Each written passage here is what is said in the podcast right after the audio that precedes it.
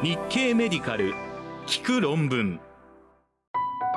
日経メディカル聞く論文。日経メディカル編集部が厳選した海外医学論文のエッセンスをコンパクトにお届けします。米国では性別適合手術が2019年に2016年の約3倍実施されていることが明らかになりました。ジャマネットワークオープン誌から米国で性別適合手術件数が急激に増加。2023年9月12日。米国コロンビア大学の研究グループは性別適合手術の実施状況と刑事的な変化傾向を調べるために2016年から2020年の入院手術と外来手術のデータベースを利用したコホート研究を行い性別適合手術を受ける患者数が近年大きく増加し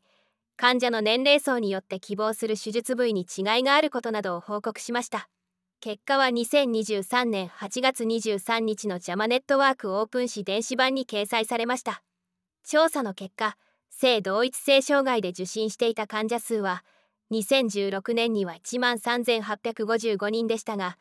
2020年には3万8470人に増えていました。性別適合手術の実施件数は2016年の4552件から2019年には1万3011件に増加していましたが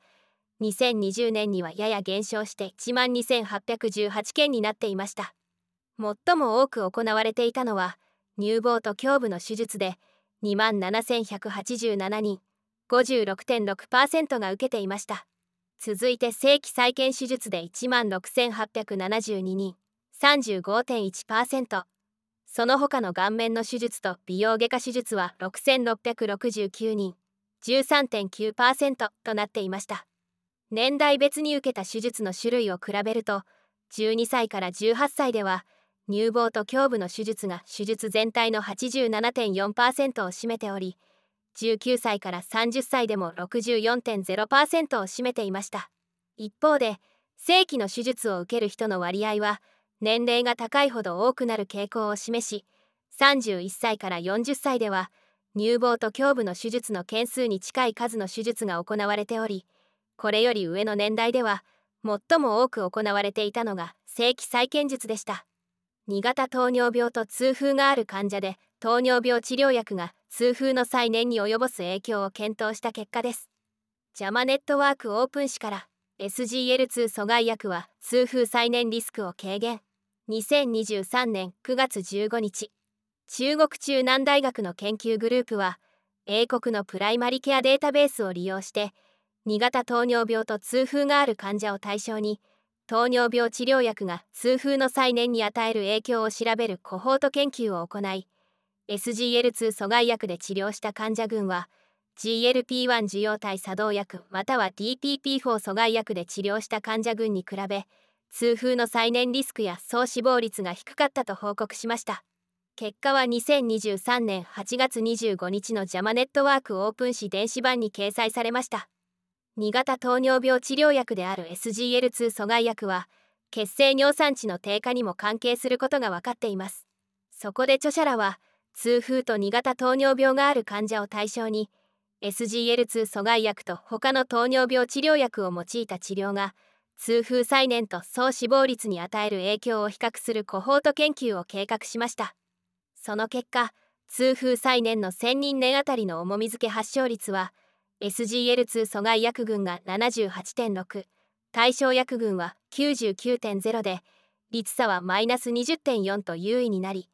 対象薬と比較した SGL2 阻害薬の重み付け相対再発率も優位さを示しました。対象薬を DPP4 阻害薬と GLP1 受容体作動薬に分けて比較しても結果はおおよそ同様でした。1000人年あたりの総死亡率は SGL2 阻害薬群が優位に低いという結果でした。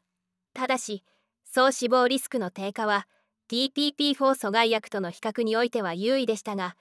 GLP1 受容体作動薬との比較では優位ではありませんでした。米国の統計部がん患者7811人の診療記録を調べた後ろ向きコホート研究の結果です。ジャマオトラリンゴロジーヘッドネックサージェリー誌から抗菌薬投与は頭頸部がんの診断遅延と関連。2023年9月14日米国セントルイス大学の研究グループは抗菌薬の投与は頭頸部がん診断の遅れにつながるという仮説を検討するために後ろ向きコホート研究を行い2011年から2018年に診断されていた7811人のがん患者の記録を調べたところがんの診断前3ヶ月間に抗菌薬の処方率が増加しており抗菌薬を処方された患者は最初の症状の記載から診断までの期間が長かったと報告しました。結果は2023年8月24日のジャマオトラリンゴロジーヘッドネックサージェリー誌電子版に掲載されました。頸部の主張をはじめとする頭頸部がんの初期症状は感染症と似ているためこれが正確な診断と治療開始の遅れにつながる危険性があります。米国耳鼻咽喉科頭頸部外科学会は感染を示す症状がない成人患者の頸部主張に抗菌薬を処方しないよう勧告しています。しかし今回の調査では診断前の3ヶ月間に1回以上抗菌薬の処方を受けていた患者は1219人。15.6%でベースラインとした診断前12ヶ月から10ヶ月の3ヶ月間の8.9%に比べ優位に高いことが示されました。診断前3ヶ月間の抗菌薬処方率は2011年から2018年でほとんど変化していませんでした。診断前3ヶ月間に症状があって受診し抗菌薬投与が1回以上あった患者では診断までの時間が21.1%長くなっていました。中国のゼロコロナ政策転換の影響を調査した結果です。ジャマネットワークオープン誌から中国のゼロコロナ政策転換後の超過死亡数を推定。2023年9月13日米国フレッド・ハッチンソンがん研究センターの研究グループは中国の3大学が公開している職員の死亡データと中国最大の検索エンジンであるバイデュのデータを利用したコホート研究を行い中国がゼロコロナ政策を転換した2022年12月と翌1月の2ヶ月間の超過死亡数を約187万人と推定しました。結果は2023年8月24日のジャマネットワークオープン誌電子版に掲載されました中国の新型コロナウイルス感染症対策の方針転換は世界中から注目を集めましたが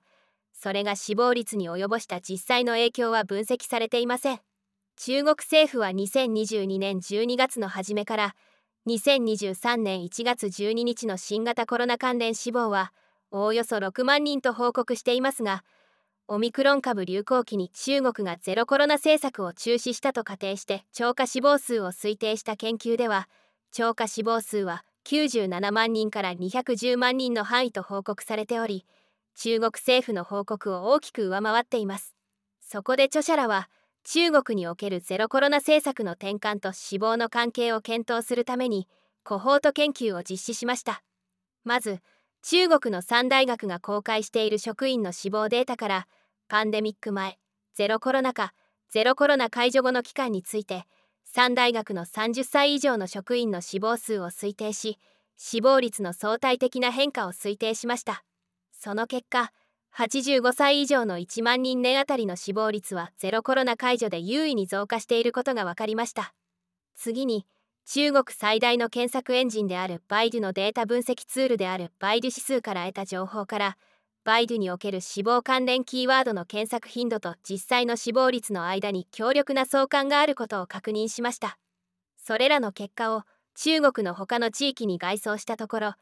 中国でゼロコロナ政策転換から2ヶ月間の30歳以上の超過死亡は187万人と推定されました。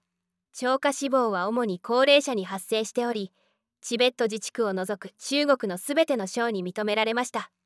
8種類の健康食パターンと不妊治療アウトカムを調べたコホート研究の結果です。ジャマネットワークオープン誌から健康的な食事が不妊治療の成績を上げる可能性。2023年9月11日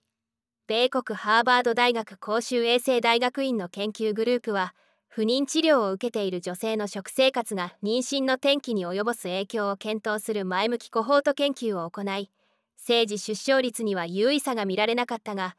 米国心臓協会が推奨する食事パターンのアドヒアランスが高い女性ほど妊娠喪失の確率が低かったと報告しました。結果は2023年8月18日のジャマネットワークオープン誌電子版に掲載されました。今回食物摂取頻度調査のデータに基づいて8通りの食事パターンへのアドヒアランスを示すスコアを算出しそれぞれの四分位群の調整確率を推定しました。その結果いずれの食事パターンのアドヒアランスも人工授精または体外受精後の臨床妊娠または政治出生の確率と優位な関係を示しませんでした。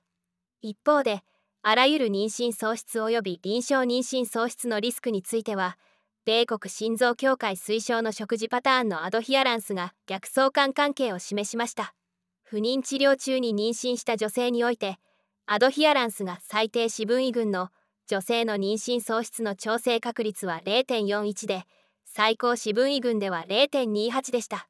臨床妊娠喪失の調整確率はそれぞれ0.30と0.15でした。